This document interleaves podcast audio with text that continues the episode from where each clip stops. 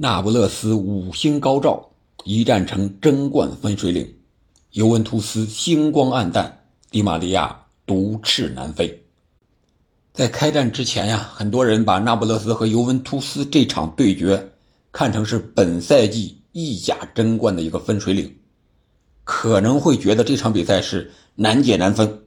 但是谁能想到，比分是个五比一，那不勒斯完全。碾压了尤文图斯，为什么会出现这种情况呢？咱们就来聊一聊。首先，我觉得尤文图斯他年龄首发年龄是比较偏大的，平均达到将近二十九岁了，二十八岁半。而那不勒斯呢，稍微年轻一点，二十六七岁啊，二十六岁九，将近二十七岁，这个年龄就在场上的跑动就能比出来了。怎么看跑动积极不积极呢？通过尤文这场比赛，我们就能看出来。啊，我是总结了这么几点。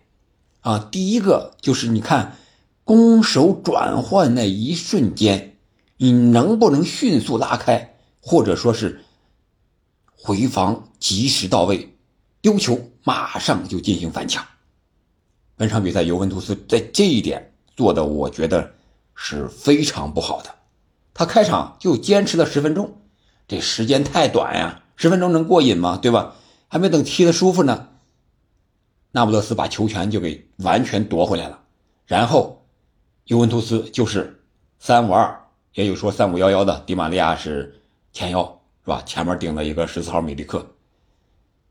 而那不勒斯呢，就是主攻四三三。尤文图斯他就是有点像这个。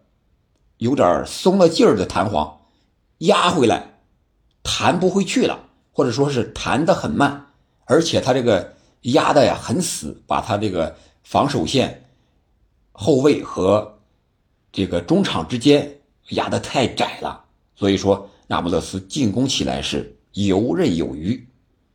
另外还要看什么呢？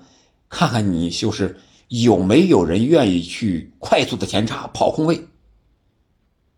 尤文图斯本场比赛很多球员，包括迪玛利亚和这个拉比奥，当然他们俩是技术型球员，主要是持球分配球权的，经常是摊着手在那等着要球，而其他队员呢也没有高速前插的这种拉出空当的这种人。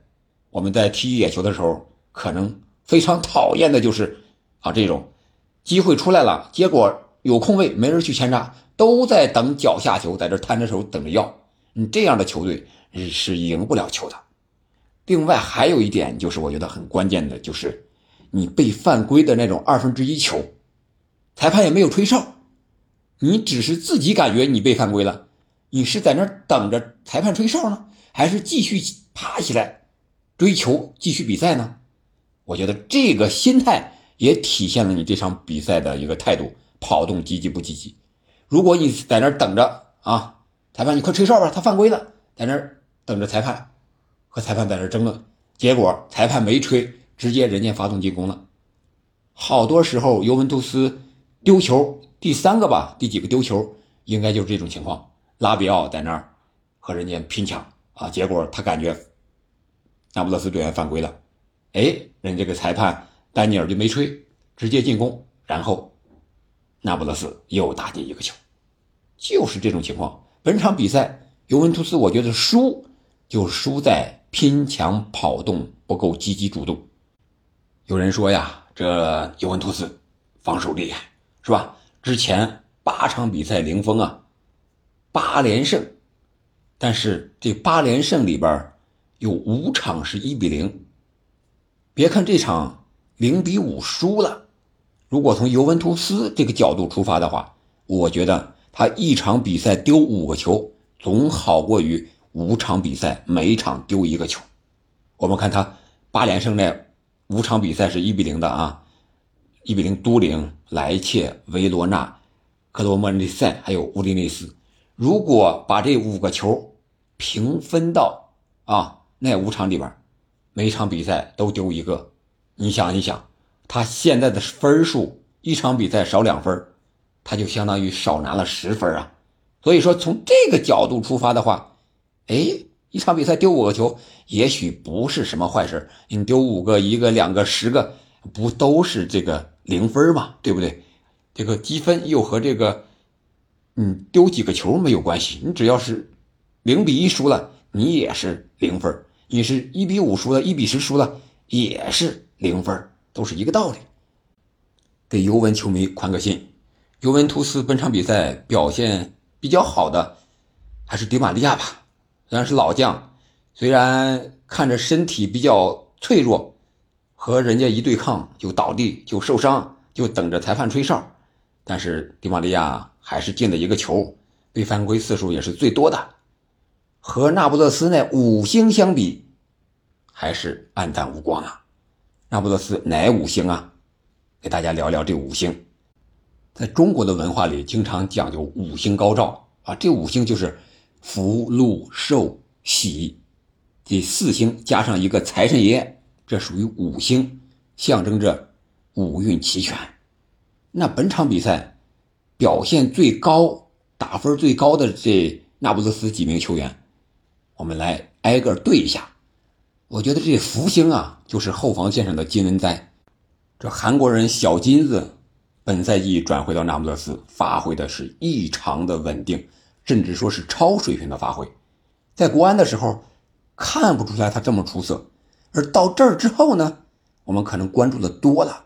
本场比赛又是这个解围次数是全场比赛最高的，然后你在场上看他比赛是游刃有余，有身高、有技术、卡位、上抢都是非常到位的，所以说。他是福星，有可能他的到来要给那不勒斯带来一个意甲的冠军。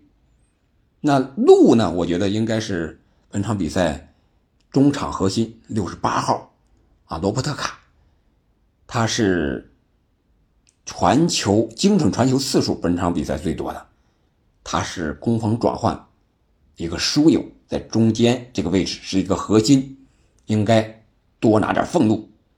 然后寿星呢，就是二十九岁的队长迪洛伦齐啊，一个是这几个队员里面年龄比较大，二十九岁了，在球场上也算是高寿了吧，是吧？然后还是队长，呃，表现本场比赛也是非常的出色啊，在这个右后卫这个位置上还是很稳健的。那喜星呢，那肯定是。啊，九号这个奥斯梅恩赢得开门红的啊，这个球员戴着一个面具，两个头球破门，好像还有一次助攻吧，这是前场的双子星之一。本场比赛发挥依然亮眼。财神，我想那就是这个七十七号，叫克瓦拉茨赫利亚，有人给他叫双 K 啊，就是 KK。我们老家把这个 K 呀，扑克里边叫凯，这就对凯。这凯在打扑克里，那 K 应该是十三点，就是比较大的了啊。所以说，我觉得本场比赛他发挥的也是非常的亮眼，独到三球啊，自己进了一个。